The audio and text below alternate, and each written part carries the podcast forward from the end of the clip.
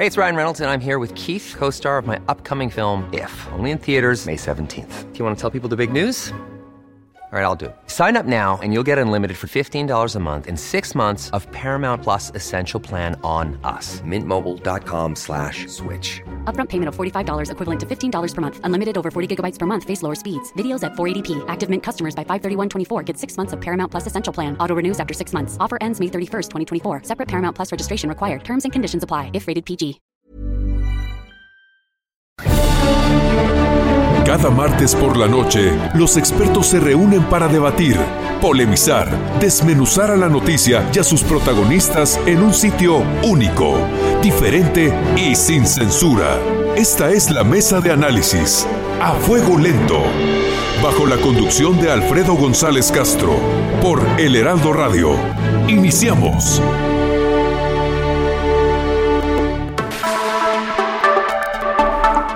Muy buenas noches, gracias por sintonizarnos en esta emisión de la Mesa de Opinión a Fuego Lento. Soy Alfredo González Castro y este martes, como cada semana, transmitimos desde la Ciudad de México por el 98.5 de su frecuencia modulada y también, como nos saludamos a todos los amigos que nos sintonizan en el interior de la República y allá en el sur de los Estados Unidos.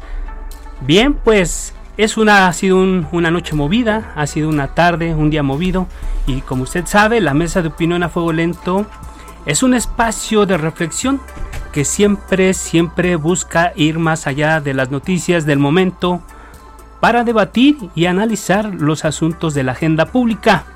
Para eso cada semana contamos con los expertos que saben de estos temas.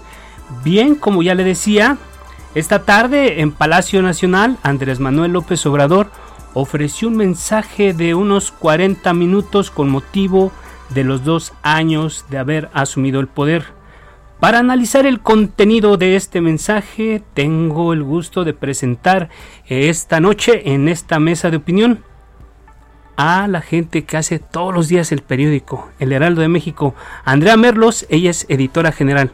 Andrea, buenas noches, gracias por estar acá. Hola Alfredo, jefe Alfredo, buenas noches, gracias por la invitación. Bien, pues también presento a Raimundo Sánchez Patlán, él es el subdirector editorial de El Heraldo de México. Ray, buenas noches. Buenas noches Alfredo, Andrea, muy agradecido, Lemic, muy agradecido por estar aquí. Bien, pues también presento a Lemic Madrid, él es el editor de la sección Nacional País y de la sección Ciudad.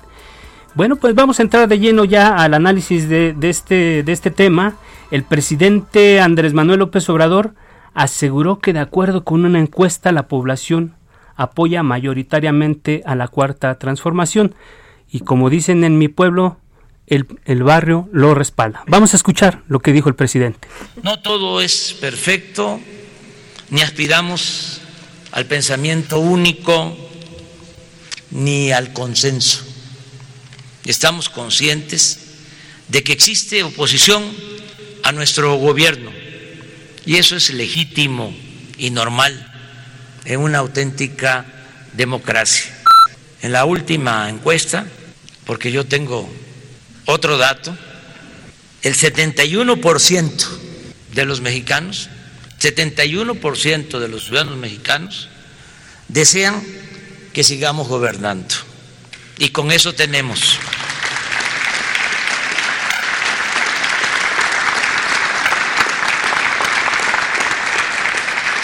Eso es lo fundamental, el apoyo de la mayoría del pueblo. Como decía el presidente Juárez, con el pueblo todo, sin el pueblo nada. Bien, la pregunta de para arrancar, para abrir este espacio, ¿cómo es posible que pese a lo polémico de muchas decisiones que ha adoptado en estos 24 meses, Andrés Manuel tenga esos niveles de aprobación? Andrea. ¿Cómo es posible? Sí, fíjate que nosotros lo hemos platicado mucho en las mesas de redacción del periódico porque eh, efectivamente el goce de popularidad y de, vaya, pues sí es de cariño, Alfredo, ¿no? O sea, de la gente que lo sigue a pesar de los pesares es muy impresionante y el presidente le sabe hablar a ese público, Alfredo. Sabe muy bien esta, este discurso de, de llegarles como a estos términos que nadie nunca vamos a cuestionar, que es combatir la corrupción, que es el tema de actuar desde la moral, este limpiar a lo, este de todo lo malo, la estructura, ahorrar y ya no este gastar en tonterías, ¿no? O sea, nunca nadie le va le va a criticar eso, pero creo que el presidente sigue siendo muy afortunado en la manera en la que le habla a ese 71% que según sus encuestas, que también vamos a aclararlo, lo tiene.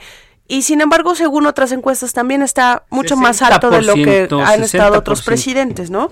Pero eh, yo sí creo que, que, que, son estos marcajes discursivos los que hace que el presidente ya básicamente le hable a ese 71% sin importarle tanto el, el restante. Sí, y nada más para ilustrar esto que comentas, Andrea. Eh, Fox en el segundo año ten, tenía un 61%, uh -huh. Felipe Calderón 62%, el más bajo del, digamos que de los últimos sexenios ha sido eh, Enrique Peña con, con 50%. ¿Cómo estás leyendo tú esto, Ray? Eh, en parte coincido con lo que dice Andrea, yo me, me baso en la, en la estimación de las encuestas serias, que son de 60%, no el 71% del que habla el presidente, pero a, a final de cuentas es un, un, una aceptación muy alta la que tiene el presidente, porque ha sido muy emocional. Es un presidente al que la gente ve bien intencionado, aunque sus resultados sean catastróficos, pero en este país, pues la, la, la esperanza que, de, que, despertó el presidente López Obrador al llegar al poder, pues parece que la ha sabido mantener a través, a fuerza de mañaneras, mañaneras en donde reitera que su combate a la corrupción es su principal bandera, eh, reitera que el país va por buen rumbo y se ve como un presidente que, que, que, o se retrata como un presidente que quiere el bien para el país, aunque pues eh, ya si nos vamos a, las, a los, los datos duros, pues se ve que, que sus políticas a lo mejor no están dando los resultados eh, queridos o deseados, pero la gente lo está percibiendo así, como un presidente que quiere hacer bien las cosas y que quiere un verdadero cambio y una transformación, como él la llama, que es la cuarta transformación, que quiere una transformación de abajo hacia arriba, ¿no? Dándole eh, esa prioridad a, a, los pobres, que son mayoría en este país, y yo creo que eso explica mucho los niveles de aprobación. Un pueblo que todavía mantiene esa esperanza y no quiere eh, sentirse doblado por la realidad que está viviendo. Un tema de percepción. ¿Y cómo se ve en, en las páginas del diario Lemic? ¿Cómo percibes tú el día a día de la información que vas, que tienes que curar, que tienes que colocar en el periódico? Y no solamente la información oficial, sino también lo que se recoge de afuera. ¿Cómo lo están viendo ustedes? Claro que sí. En esta parte creo que hay que poner mucha atención en las palabras de AMLO como lo dice específicamente. Lo que dice o al menos así lo entendimos, es las preferencias hacia mí. Las, como bien decían, las mañaneras le han favorecido a él. No mencionó a todo mi gobierno, no mencionó a todo mi gabinete, son las preferencias que le están dando a él. La gente le está creyendo a Andrés Manuel López Obrador, como ya bien lo comentaban, y él menciona que pues con esa gente, con las preferencias que le da la gente, pues va para adelante, ¿no? Y esto lo vemos en las cifras de la mañanera que han sido el principal foro de Andrés Manuel López Obrador. Son eh, audiencias que tardan pues alrededor de 105 minutos cada día. Ahí es la más la que más ha durado fue aproximadamente tres horas y hoy bueno que también hay que destacarlo resumió un año de gobierno en 45 minutos aproximadamente. Menos que una mañanera, sí. Menos que El una récord es de tres horas la mañanera, ¿no? Exacto, y ahora pues todo lo que ha hecho en, eh, en, un año de gobierno lo resume en 45 minutos y por eso habría que poner atención cuál es el discurso que sigue manejando Andrés Manuel López Obrador hacia él, no hacia todo el gabinete. Muy importante porque una cosa es la evaluación a él como presidente y otra sí. cosa es la cuarta transformación que es que digamos que sería todo el gobierno.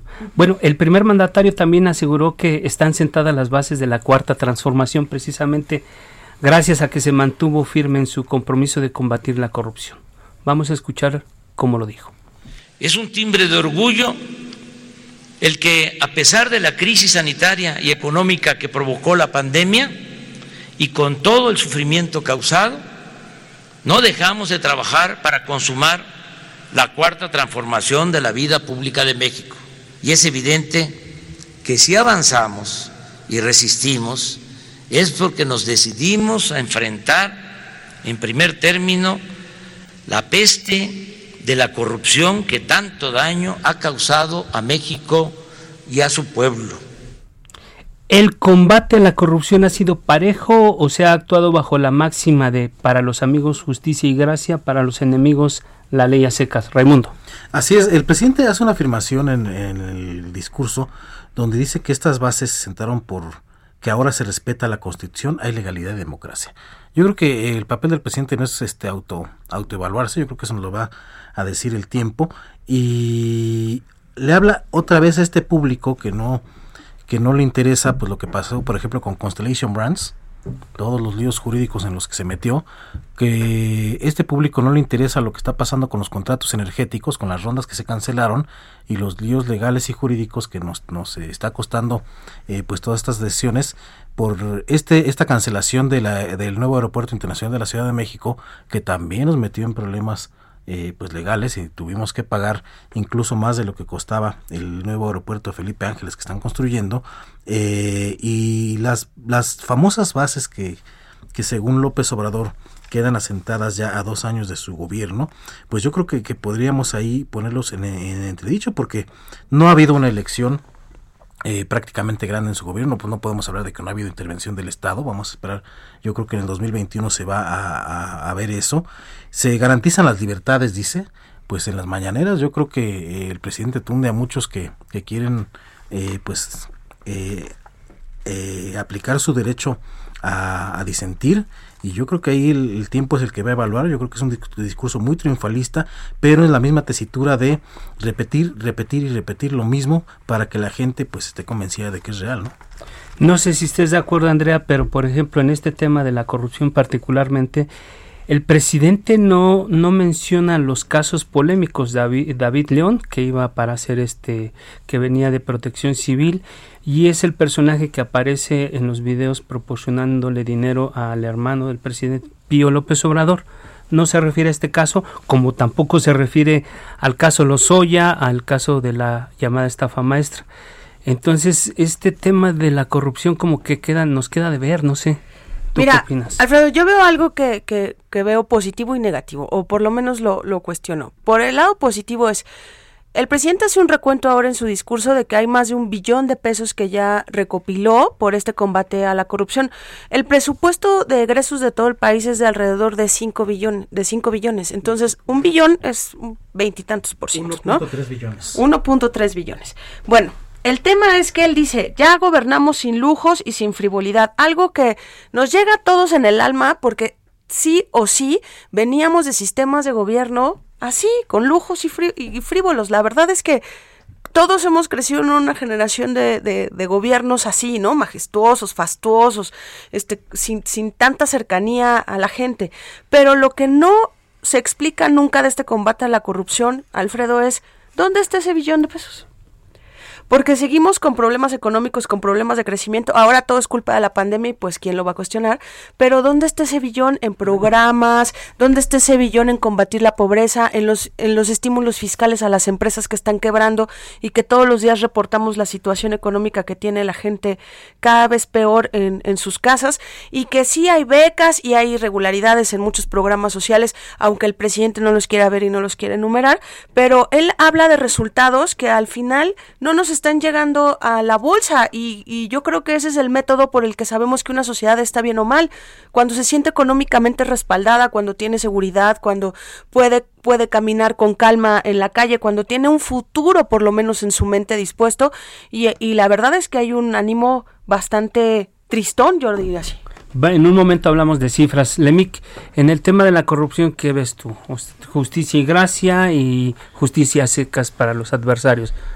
Creo que aquí en este, en este apartado la justicia ha sido un factor importante para Andrés Manuel López Obrador en el tema del seguimiento de la corrupción.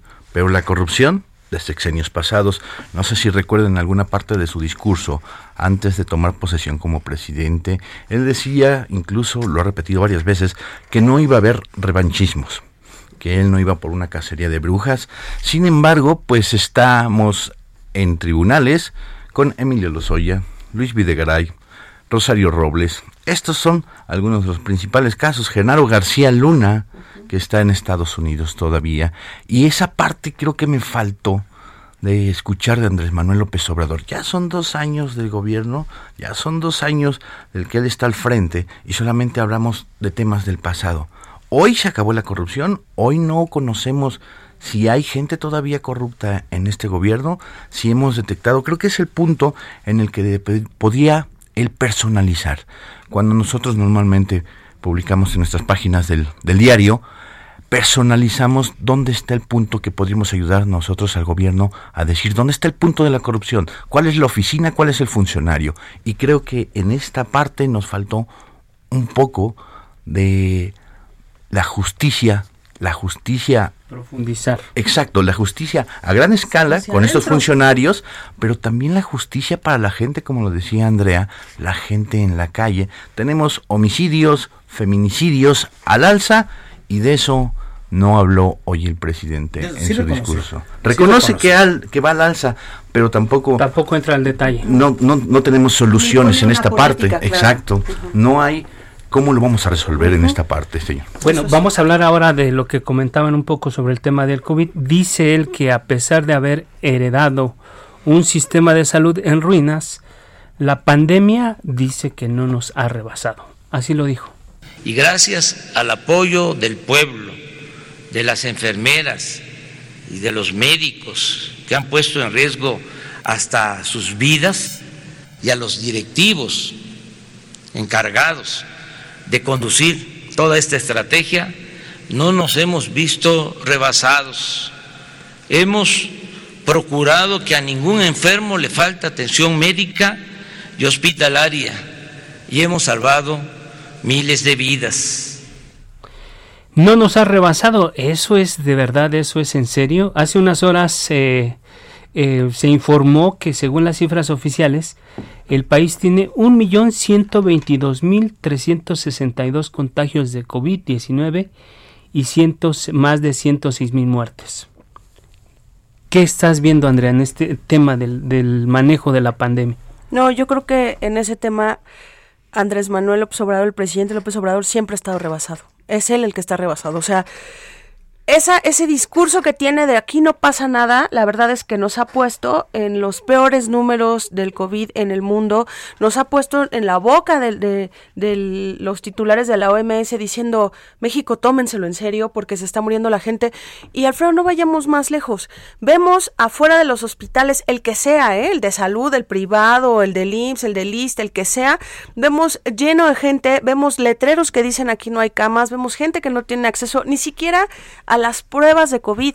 El COVID eh, ha sido un caos tremendo en el país y el presidente de entrada con su tema de no usar cubrebocas y de ir y venir con ese tema ha sido un pésimo ejemplo y una pésima política pública. Lo digo porque porque lo vemos, porque además desde nuestra trinchera, que estamos sobreinformados, que vemos historias particulares hasta historias generales, de nueve estados que tienen más del 50% de ocupación hospitalaria, de historias terribles de gente que se está muriendo, lo mismo las ricas y las pobres, y que el presidente de verdad desde, desde su comodidad diga, todo está bien. Cuando los números nos están arrasando. Bueno, Israel tampoco, tampoco ubicó a México en el contexto internacional en el manejo de la pandemia. Somos uno de los países con, con los niveles de, de mortalidad o de mortandad. Eh, en los porcentajes creo que nos ubican como en esos en ese en el top 10 de, de los de, los más malos no así es estamos en el arriba del 10% en letalidad eh, y como dice, es un caos, pero el presidente ha sabido disfrazar todo esto. El que le están cargando el paquete es a López Gatel, tú lo decías al principio, no es lo mismo la evaluación que hacen del presidente que la evaluación que se hará de los de los funcionarios y eso todo lo está absorbiendo eh, López Gatel. El presidente con esta narrativa eh, de crearse una, una realidad alterna con el con el asunto del COVID se lava las manos y en su momento pues ya tiene ahí su, su chivo expiatorio que es López Gatel para poder cargarle la, las pues eh, las prácticamente más de 106 mil muertes que ya tenemos. Yo no sé, el presidente López Gatel, ¿cuándo creen que ya nos rebasó esto? Porque 106 mil muertos, digo, se dice fácil, pero son 106 mil eh, familias en luto y es un dolor tremendo para el país tener estos índices de letalidad. Nos ha rebasado la pandemia Lemic Pues prácticamente nos ha duplicado. Recuerdan que aquella vez, al inicio de la pandemia, López Gatel decía, si llegamos a 60 mil muertos, esto ya sería una tragedia. tragedia. Nosotros llevamos para los 120 mil muertos y no, no, este, no, pues no, no vemos para dónde, para dónde voltear.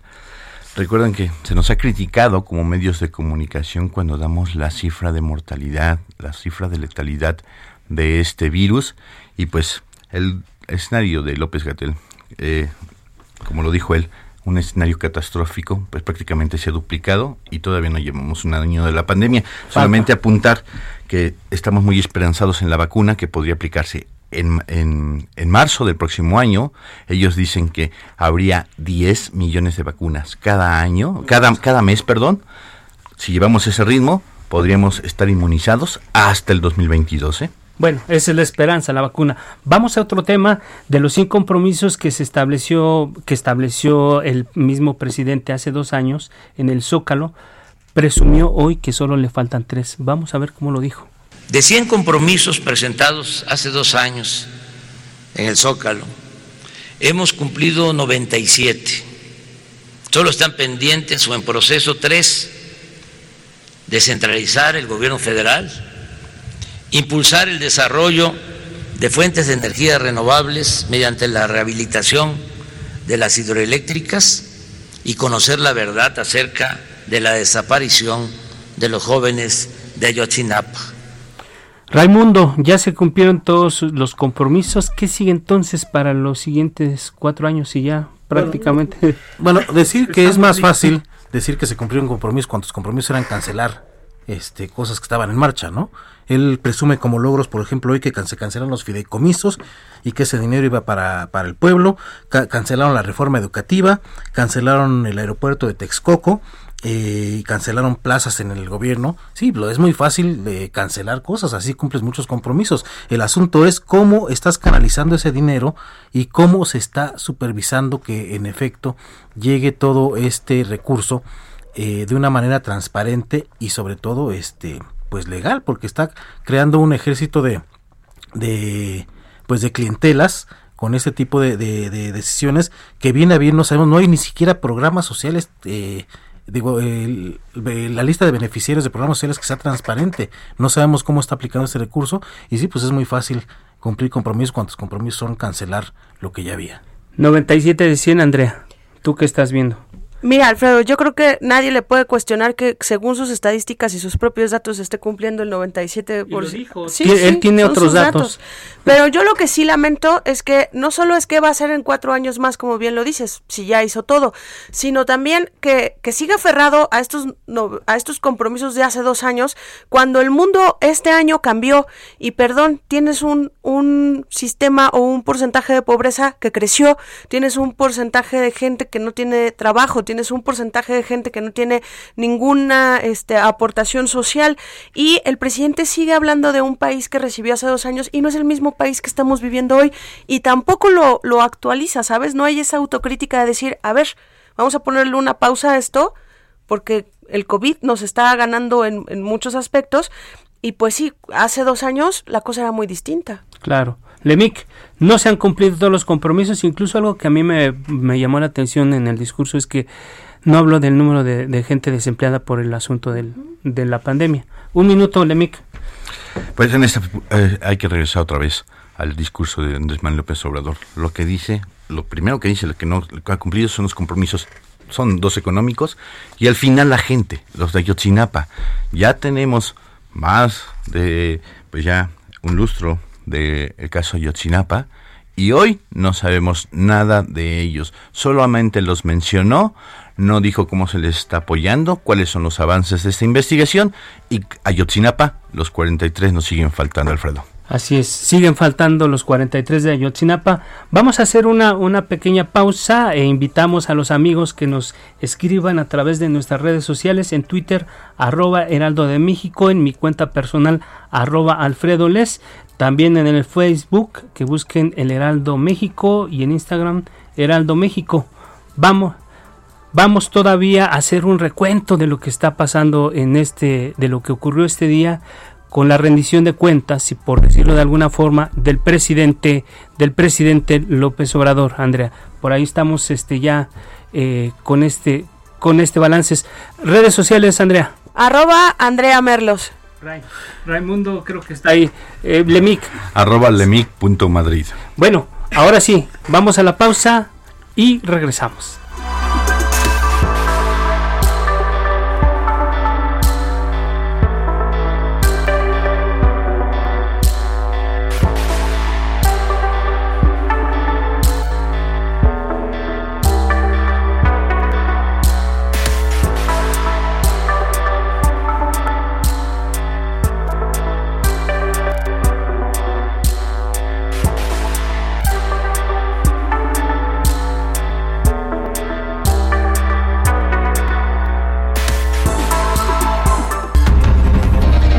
Regresamos. La polémica y el debate continúan después del corte. No se vaya.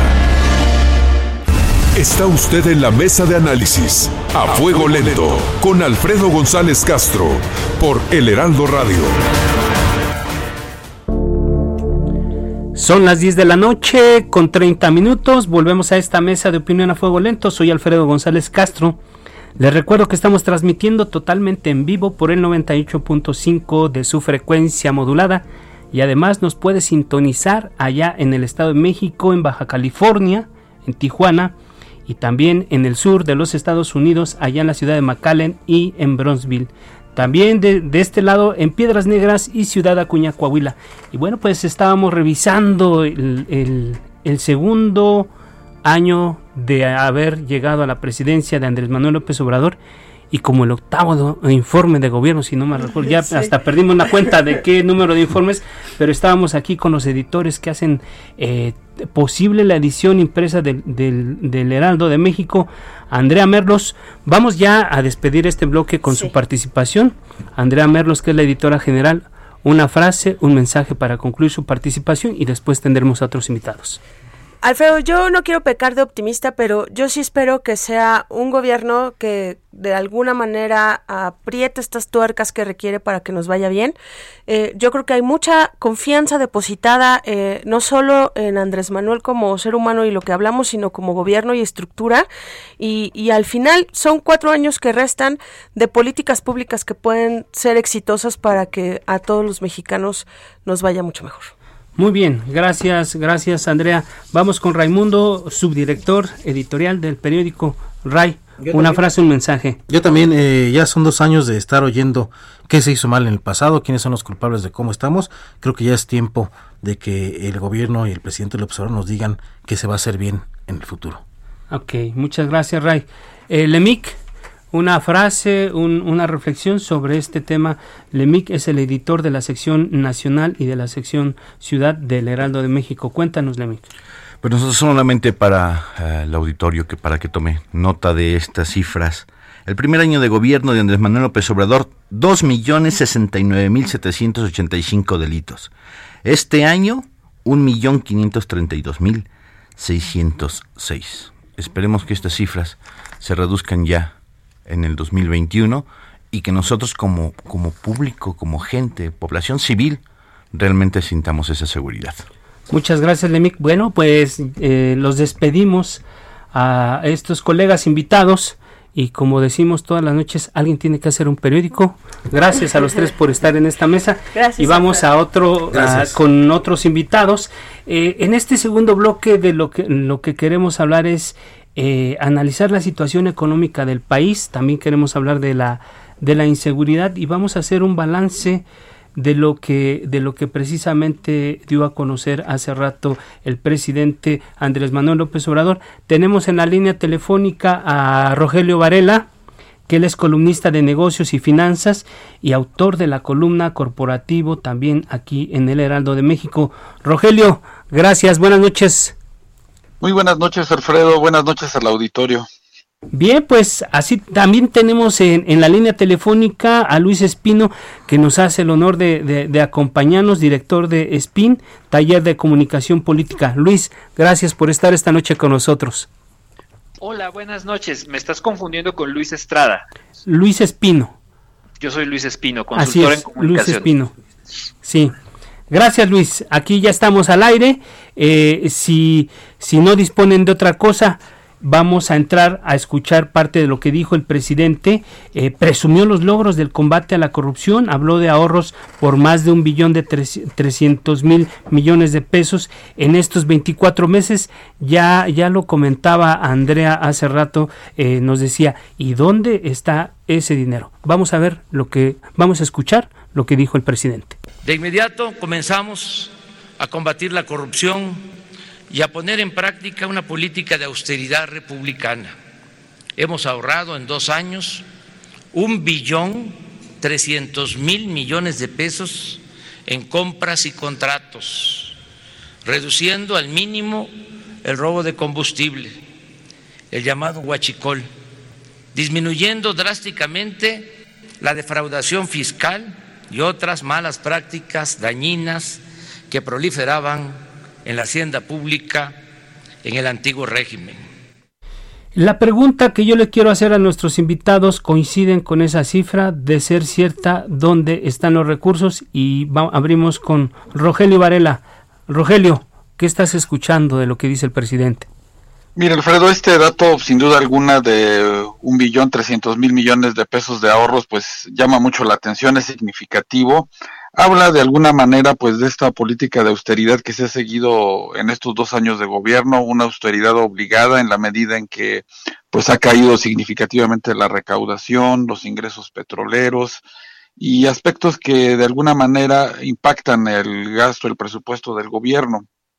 Esta situación, pues bueno, se ha venido agravando en los últimos meses a partir de pues el ambiente económico recesivo que trajo el COVID-19 y la realidad es de que eh, más allá de estos ajustes, eh, lo cierto es que el gobierno ha tenido que ser muy disciplinado en su gasto a partir pues de una política digamos que pública que se ha seguido en los últimos 30 años de mantener un equilibrio en las finanzas públicas.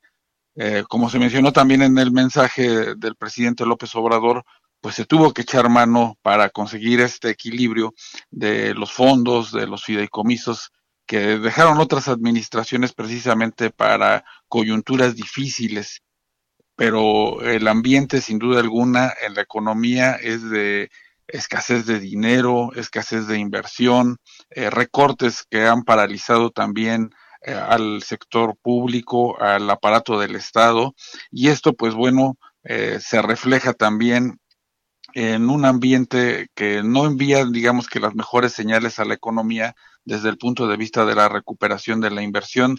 Tenemos niveles eh, significativos de caídas tanto de la inversión pública y por supuesto de la inversión privada. Y eh, como te digo, estos ahorros que mencionó el presidente López Obrador, pues han sido obligados por la circunstancia y también por una política de austeridad que va de la mano de un estilo distinto de gobernar, eh, hacía hincapié en su mensaje de pues quitar todo el gasto superfluo y demás que en otras administraciones se tuvo, eso es cierto. Sin embargo, también se ha recortado gasto de inversión, gasto en capital humano en el sector público que pues ha comenzado a reflejarse, eh, digamos que en un ambiente económico difícil, no solo para el gobierno y las entidades públicas y la burocracia, sino también para las entidades, las empresas que interactúan con, las diferentes instancias de gobierno, Alfredo. Así es, Rogelio, pues eh, hay que reconocer y hay que advertir que en, en, términos de productos y servicios, el gobierno es el principal consumidor de todo esto y el hecho de que no tenga inversión y esté eh, inmerso en este tema de, de, la política de austeridad, yo creo que eso ya ha generado mucho, mucho afectación sobre todo a la economía. Y, Luis Espino, director Espino, tú eres experto en estos temas de comunicación política. Sí sabemos el tema de las cifras, pero, pero ¿cómo se percibe este combate a la corrupción y este tema de la austeridad? porque pues hay un hay un monto importante de ahorro, pero no sé si la gente lo perciba como tal. ¿Tú qué opinas, Luis? Bueno, eh, yo pienso que el presidente si tiene un talento es para ponerle nombre distinto y llamar por un nombre distinto a las cosas. Una palabra que usa mucho que, que viene a cuento por esta cifra tan grande que dio a conocer hoy es ahorro. El gobierno no ahorra, simple y sencillamente porque el gobierno tiene un presupuesto que le aprueba el Congreso cada año y que tiene que ejercer, está obligado por la ley a ejercerlo. Cuando ese dinero no se gasta o se invierte, hay un subejercicio. Pero eso no quiere decir que el gobierno ahorra, no es como una persona que puede decidir dejar de gastar su propio dinero. El gobierno administra el dinero de los ciudadanos. En ese sentido, no, no puede existir un gobierno que ahorre, hay un gobierno que puede dejar de gastar o hay un gobierno que puede decidir que no va a gastar en unas cosas y va a gastar en otras, que es lo que está pasando. Lo que estamos viendo no es ni ahorro ni austeridad. Un gobierno austero es uno que gasta menos. Y, el, y este gobierno no gasta menos, gasta mucho. Lo que pasa es que gasta en unas obras enormes de dudosa viabilidad financiera y técnica llamadas refinería, tren y aeropuerto, y ahí es a donde se están yendo cantidades masivas de recursos. Eh, claro que pues si le dices redireccionamiento no es sexy, mucho menos es atractivo decir que eh, estos son elefantes blancos o que son muy caras, etcétera, etcétera. Lo que hace el presidente es adapta los hechos a una narrativa y en esa narrativa él está castigando, entre comillas, los excesos del pasado. ¿Cómo lo hace? pues anuncia que deja de gastar en cosas superfluas, en lujos, como él los llama, etcétera, etcétera. Hace recortes masivos al gasto corriente en algunas cosas y lo redirecciona a sus programas sociales y a sus obras favoritas. Bueno, lo, hemos leído eh, en algunos espacios, creo que incluso en este, en, en en esta cuestión de la austeridad, el presidente ha cometido algunos errores, incluso si lo, si lo medimos eh, eh, con, con, los empresarios, creo que no se distingue por ser buen empresario porque está eh, contratando a mucha gente y despidiendo a mucha gente de la estructura de gobierno, no solamente de los altos puestos, sino también de, de base, gente que estuvo contratada eventualmente y las están contratando y las están despidiendo en peores condiciones que cualquier patrón. Pero en fin, vamos a dejar este tema ahí. No deuda, no más impuestos y no gasolinazos, hablando de discursos. Así describió el mandatario el estado actual de la economía nacional. Vamos a escucharlo y regresamos con nuestros invitados.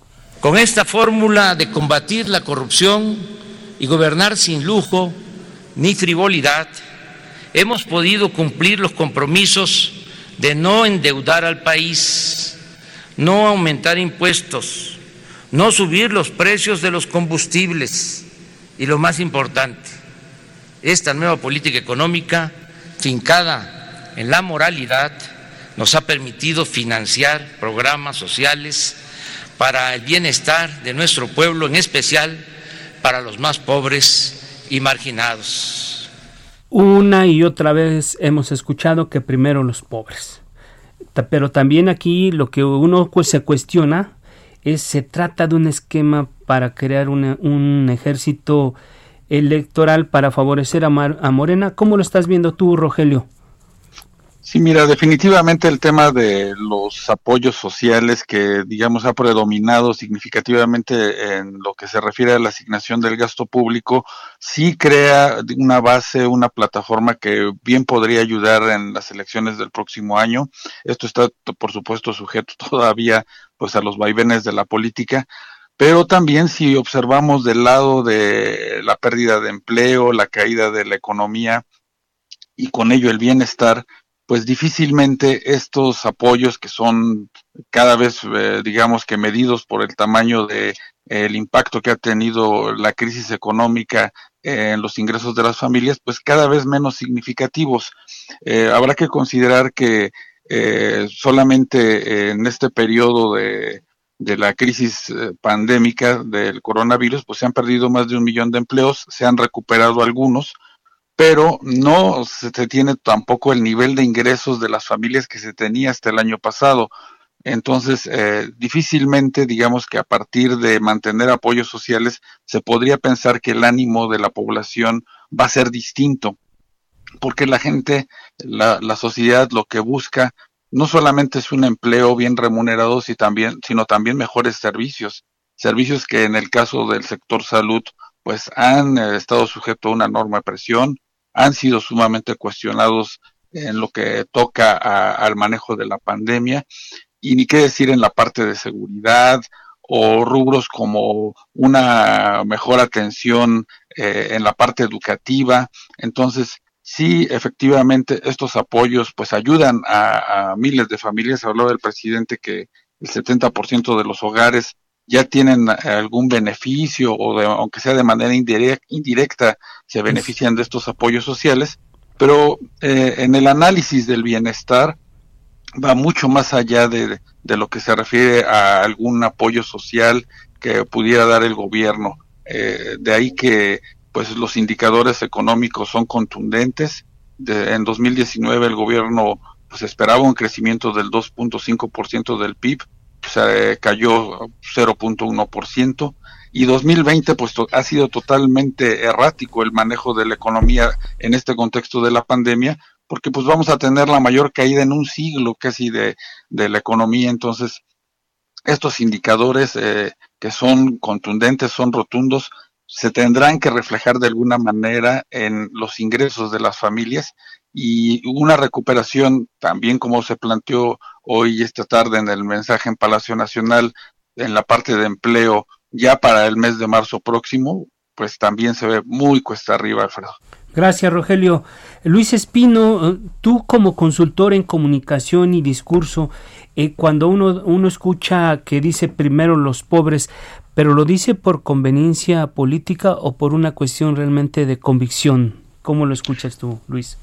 Mira, tengo, tengo muchos años analizando el discurso de, de López Obrador y eso de primero los pobres lo dijo, mira, por ponerte un ejemplo, desde el día que tomó posesión como jefe de gobierno del Distrito Federal, allá en el 2000, él, él ya, ya venía, eh, pues yo creo que de, también de, toda eh, la exposición que tuvo a los movimientos sociales en Tabasco cuando, cuando él era funcionario de, del Instituto Nacional Indigenista, cuando era político ahí a nivel local, quiso ser gobernador, eh, y, él trae ese discurso, más que de la izquierda, yo creo que es un discurso que viene de, la opción preferencial por los pobres de corte religioso.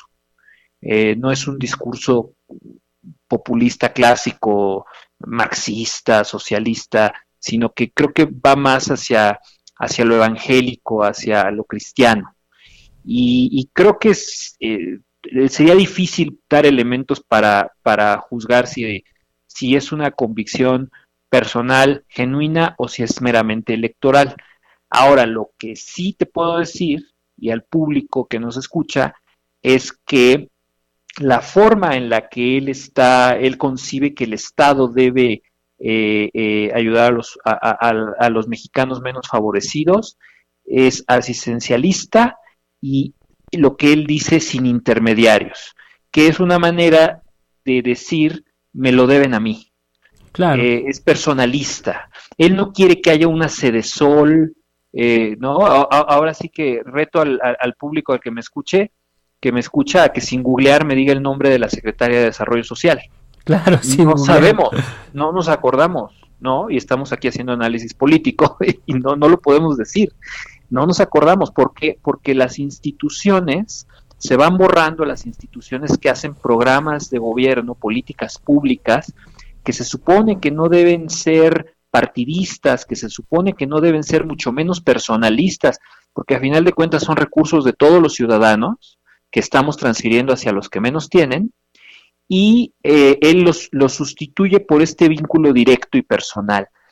Tú me lo debes a mí, y el ciudadano no es el protagonista de, la economía o de la sociedad, sino que es un beneficiario al que el gobierno, y él lo ha dicho, lo ha dicho varias veces, eh, ve como, como una mascota o como un ser vivo de su propiedad al que hay que cuidar y al que hay que alimentar.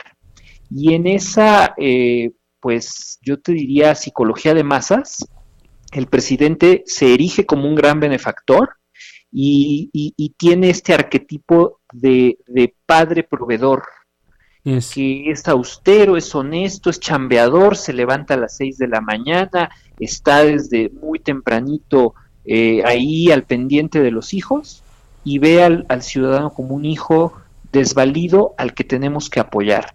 Y eso resuena muy fuerte en la mente y en el corazón de muchísimos millones de mexicanos que han crecido en esta cultura de ver al, al, gobierno y al Estado de esta forma. Papá gobierno personificado en López Obrador.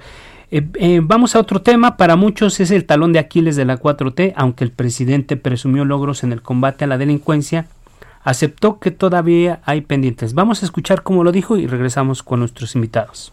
Las únicas excepciones han sido el homicidio doloso, el feminicidio y la extorsión, que han aumentado en 3.8%, 8.9% y 21% respectivamente.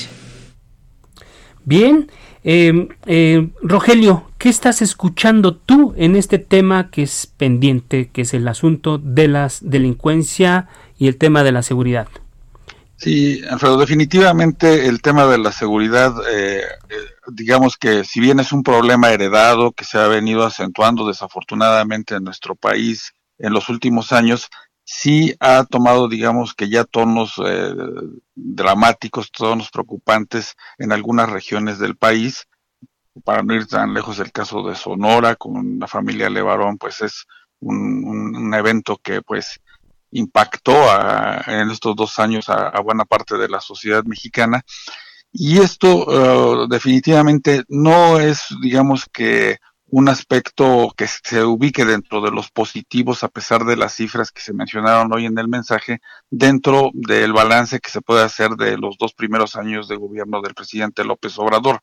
Ahí en estas cifras que acaban de mostrarnos, pues habrá que matizar que mucho de este tipo de delito común se debe precisamente a la menor movilidad que tiene la sociedad mexicana a raíz de la pandemia del coronavirus, lo que ha obligado pues que pues el robo de vehículos, pues al haber menos coches en circulación, pues es eh, natural pensar que los robos van a disminuir, ¿verdad? Y así nos podemos ir en diferentes eh, aspectos del tema de seguridad, pero lo cierto es que sigue siendo una preocupación del sector privado, sobre todo eh, algo que se ha acentuado eh, en, el último año ha sido el tema de los sobornos y ahí las, las extorsiones y ahí es donde precisamente es uno de los aspectos donde pues el derecho de cobro de piso en diferentes eh, regiones del país ha hecho que muchos negocios, miles de negocios hayan cerrado y no está, como te digo, dentro de los aspectos positivos de este balance. Y hacia adelante se seguirá viendo como una asignatura pendiente el hecho de recuperar la seguridad que en algún momento se tuvo y que es necesaria definitivamente para poder, digamos que reanudar un ambiente de confianza y de mayores inversiones eh, por parte de las empresas. Gracias, Rogelio. Luis Espino, en, en materia de percepción, en, cuando uno revisa todos estos análisis, encuestas, eh, se percibe que la seguridad o inseguridad sigue siendo uno de los pendientes. Un minutito para ir cerrando, Luis, por favor. Pues mira, es, pendiente de los últimos cuatro sexenios y no ha hecho más que empeorar. Año, año con año las cifras son cada vez más alarmantes, los casos ya estamos como sociedad anestesiados ante la violencia y aquí lo que hace López Obrador es lo que comentaba al principio, él adapta los hechos a una narrativa. En su narrativa quienes delinquen son pues víctimas de un sistema económico injusto y, y no son totalmente responsables de sus actos y el papel del Estado es pues tratar de corregir esas injusticias con la esperanza de que dejen de delinquir. Es una visión que él tiene ideológica de la inseguridad que lamentablemente a dos años de haber arrancado el gobierno, pues no se ve que, esté dando los resultados prometidos y, a, mí lo que me preocupa mucho es la incapacidad que hay ya en los medios de comunicación, en círculos académicos, en círculos de propuesta, eh, para, para ofrecer alternativas que realmente nos ayuden a salir de esta situación. Gracias, Luis. En una frase, Rogelio, eh, ¿cómo resumes el, el informe de, de, Andrés Manuel? En la parte económica, definitivamente pobres resultados. Eh, desafío recuperar la confianza del sector privado y por supuesto eh, reconocer que eh, los niveles de bienestar de la población, más allá del discurso ideológico, pues están, digamos que, precarizándose. Luis, una frase para irnos. Sustituir comunicación con propaganda es muy bueno para López Obrador, pero es muy malo para México pues ya llegamos al, al, al, final de este espacio, de esta mesa de opinión. Agradecemos a toda la gente que nos sintoniza en todo el interior de la República y también a, nuestros invitados esta noche. Agradecemos a quienes hacen posible este espacio. Isaías Robles en la información, Orlando Oliveros en la producción y Emanuel Bárcenas en los controles técnicos. Nos escuchamos mañana a las 10 de la noche en la mesa de opinión con la silla rota. Descanse, muy buenas noches y no deje de usar cubrebocas porque sí sirve. Yo me lo pongo.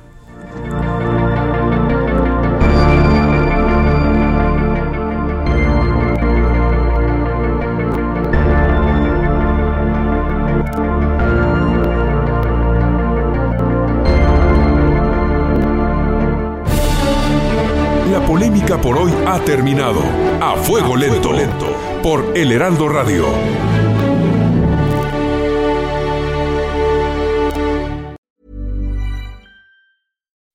When you make decisions for your company, you look for the no-brainers. If you have a lot of mailing to do, stamps.com is the ultimate no-brainer. Use the stamps.com mobile app to mail everything you need to keep your business running with up to 89% off USPS and UPS. Make the same no-brainer decision as over 1 million other businesses with stamps.com. Use code PROGRAM for a special offer. That's stamps.com, code PROGRAM.